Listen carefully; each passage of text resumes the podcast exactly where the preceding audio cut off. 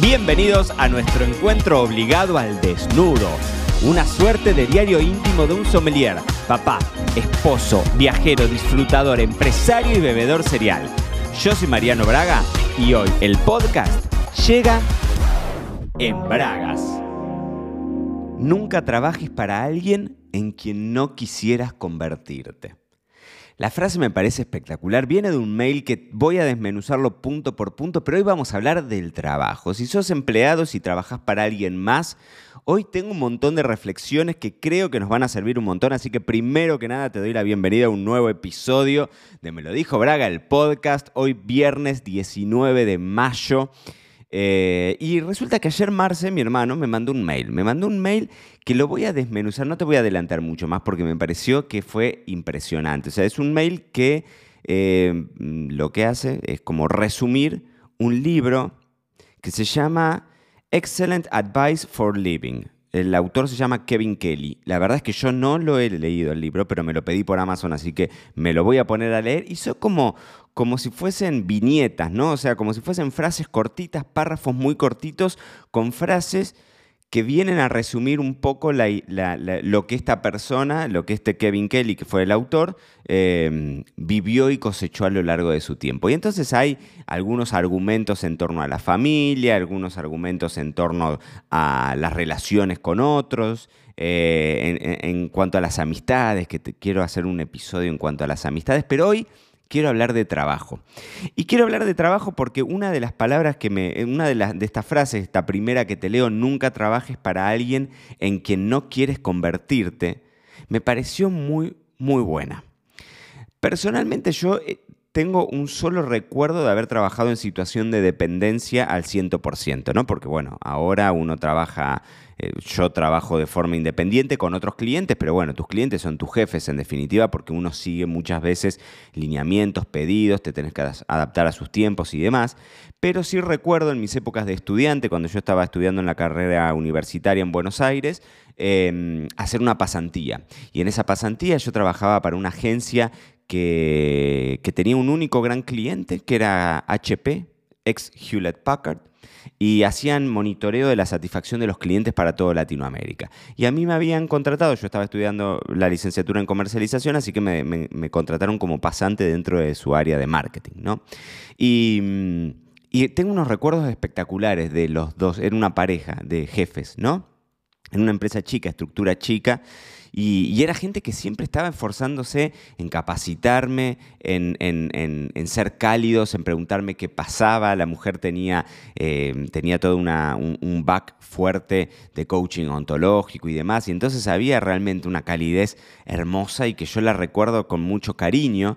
Pero también es cierto que de cerca me ha tocado situaciones de personas que, allegadas a mí, que han trabajado para jefes difíciles para jefes que, que, em, no, no les hacía fácil su vida o que no necesariamente no se hacía fácil su vida, sino que quizás vos como empleado no te ves reflejado en esa persona. Y decís, puta, si yo en algún momento tengo la posibilidad de estar liderando un equipo, no quiero ser así, no quiero ser esto, no quiero llegar a esto.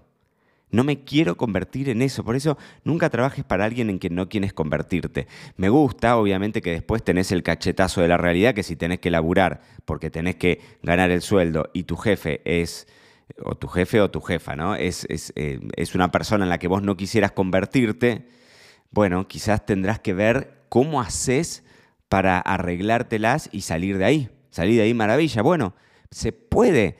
Yo soy un convencido que sí. Miren, Hace, un par de horas se fueron mis suegros, que les conté que estuvieron acá un, casi un mes y medio, un poquitito menos de un mes y medio, viviendo con nosotros, se volvieron para Argentina, ¿no? Y entonces hablábamos mucho de eso porque el hermano más chico de Flor, que, mm, que, bueno, que, que, eh, se crió en otra época. Flor y el hermano más chico se llevan 10 años de diferencia. Entonces, claro, le agarró la, la, tecnificación desde otro lado, ¿no? Y entonces hablábamos mucho con mis suegros esto de cómo hoy las posibilidades que tenemos. Yo vivo en Marbella y no tengo ningún cliente en Marbella, tengo un solo cliente en España, para la agencia, ponele. Pero el resto de mis trabajos están completamente fuera de España. Entonces, pensar que si yo vivo en un lugar, eso condiciona el tipo de cliente que tengo, es un error. Y en el mismo sentido, creo que es un error pensar que uno está trabajando en ese lugar y que no se puede ir de ese lugar. Miren, tengo tanto para hablar con ustedes de trabajo. Pero el otro día estaba escuchando podcast, ¿no? Y estaba escuchando podcasts que tenían que ver con sexualidad, pero no porque tenían que ver con sexualidad, sino son episodios de, entrevistas, ¿no? Y le estaban haciendo la entrevista a una chica que trabajaba en OnlyFans. OnlyFans, si no lo, si, no lo conoces, es una, plataforma de suscripciones, en donde, por ejemplo, yo, Mariano Braga, puedo tener eh, contenido que no brindo de forma gratuita, lo puedo tener en formato pago dentro de la plataforma OnlyFans. Entonces la gente, por X cantidad de dinero, se suscribe y tiene material gratuito. Y mm, hoy OnlyFans se fue mucho para el lado de lo sexual o de la pornografía y demás, porque bueno, mucho del material que circula tiene que ver con eso. Pero contaba esta chica su salida laboral, sexual, no me voy a meter porque no tiene que ver con esto, pero cómo con cosas que vos decís, pucha, yo, muchas veces lo digo, y en su momento cuando, por ejemplo, hicimos el seminario, el seminario lo tenés siempre para hacerlo, MPS, que es el seminario de marca personal para sommeliers, yo me canso de decir en ese seminario una y otra vez que hoy tenés a tu mano un montón de herramientas 100% gratuitas para catapultar tu laburo. Entonces, pensar que quizás estás trabajando para un jefe que es una que no querés, que no te hace feliz, que no estás bien, y pensar que esa es tu única salida, yo creo que hay mucho más por delante. Y otra de las frases que me gustó muchísimo de este, de, este mail, decía algo así como, no podés hacer que las personas inteligentes trabajen extremadamente duro solo por dinero una persona extremadamente inteligente, una persona inteligente, no va a laburar con vos solamente por dinero. Tenés que darle algo más. Y eso es algo que te lo podés plantear si sos empleado, te lo podés plantear si sos jefe, cuánto más estás compartiendo con tu equipo. Yo siempre lo decíamos con, con Flor esto cuando, cuando teníamos Pampa Roja. Ahora en la agencia tenemos mucha gente que trabaja con nosotros, pero que quizás se suman por proyecto y demás. No tenemos un plantel fijo eh, trabajando con nosotros, ¿no? Y en Pampa Roja sí teníamos personal de cocina y personal de salón que trabajaba con nosotros. Y yo me esforzaba muchísimo en intentar siempre eh, que, que esa persona, que, esos chicos que trabajaron con nosotros pensaran lo que yo pensaba de, mis jefes la única vez que yo tuve jefes. Que dijeran, pucha, este pibe, más allá de lo que me paga o no, es gastronomía, quizás siempre se puede pagar más, sin duda.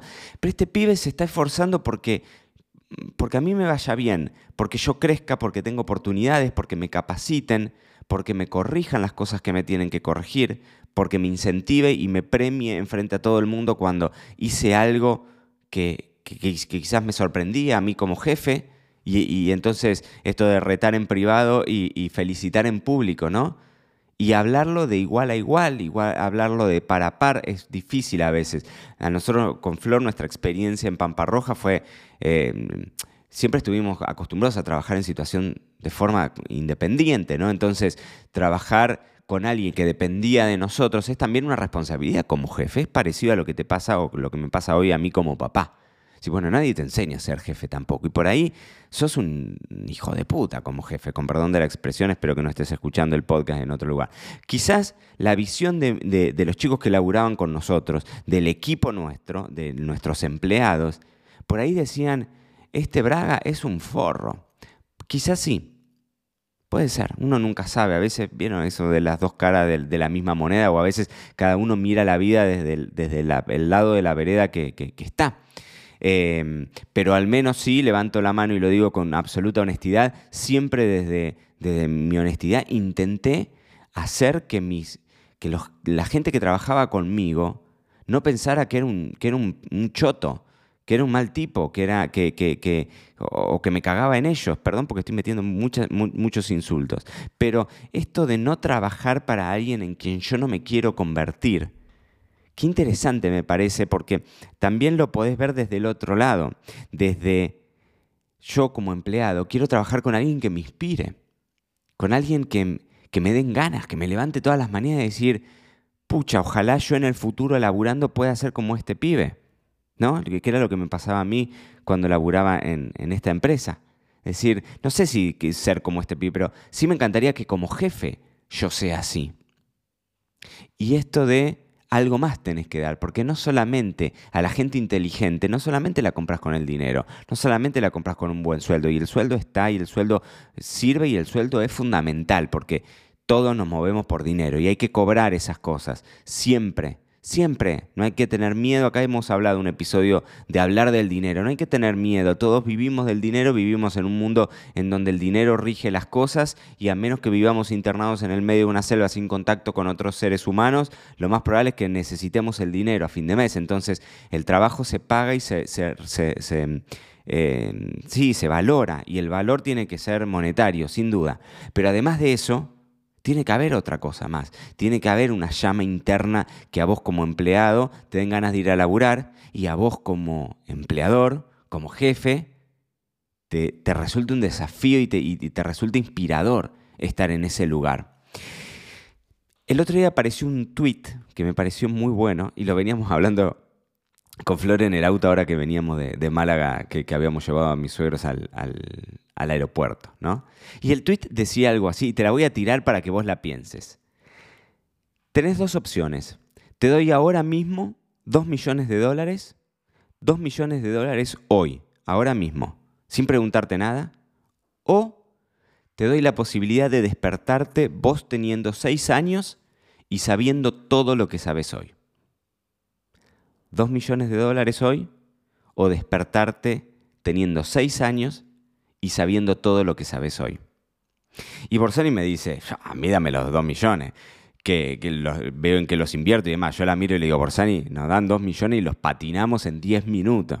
Pero también es cierto que si yo supiese hoy a mis 37 años, ¿no? Si yo a mis 6 años supiese las cosas que sé hoy a mis 37, no solamente laboralmente, porque bueno, me hubiese abierto un montón de otros caminos, hubiese seguramente modificado otras cosas. Por Sani lo único que dijo fue, aceptaría la segunda opción solamente para hacer un alquiler de vientre con Mateo. Entonces, en ese primer nacimiento, no haber tenido algo que nos haya marcado personalmente, ¿no? Pero llevémoslo a lo monetario, llevémoslo al dinero y al trabajo, que es de lo que estamos hablando hoy a ese desarrollo profesional.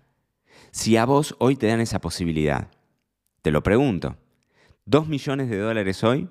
Para que hagas lo que quieras, no te pregunto nada, te los doy así en la mano. Ni siquiera viene ni a FIP, ni a Hacienda, ni nadie a sacarte algo de impuestos. Nada, es tuyo. Dos millones de dólares en el bolsillo. O te levantás a los seis años sabiendo todo lo que sabes hoy pudiendo cambiar tu destino, pudiendo cambiar tus oportunidades, pudiendo cambiar las cosas que quisieras cambiar y manteniendo las cosas que quisieras mantener. Y, bueno, y, cuando lo hablábamos con Borsani y demás, y ella me decía, eh, yo te agarro los dos millones de dólares hoy, porque también hay algo más profundo, ¿no? Que es preguntarte, bueno, hoy en, en mi caso a mis 37 años, ¿cuánto tengo para para arrepentirme o cuánto tengo para cambiar, cuánto me hubiese modificado tener saber lo que sé hoy a los seis años. Y esto lo hemos hablado también en un episodio en Bragas y está dentro de este mail. Esperen que lo quiero, que lo quiero encontrar. Que dice, muy pocos arrepentimientos en la vida vienen de la mano de las cosas que hiciste. Es decir, te arrepentís muy poco de las cosas que hiciste. La mayor parte vienen de las cosas que no hiciste. Y eso está bueno. Hay un episodio acá que hablamos de que, era un estudio que se había hecho de, de qué se arrepentía la gente que estaba en su lecho de muerte, que estaba por morirse. Y muchas de las cosas, te diría todas, no eran las cosas que habían hecho, sino las cosas que se habían perdido de hacer. Quizás vos hoy estás laburando para un cliente, para un, em, em, para un cliente, ese es, es el inconsciente, el subconsciente. Quizás estás trabajando para un jefe en quien no te gustaría convertirte. Y por qué no, puede ser motivo para replantearte y ver a ver qué hacemos. Bueno, em, día de lluvia hoy, pero hacía meses que no llovía. Meses hacía que no llovía en Marbella. Hoy día de lluvia, está lloviendo así, parejito, livianito.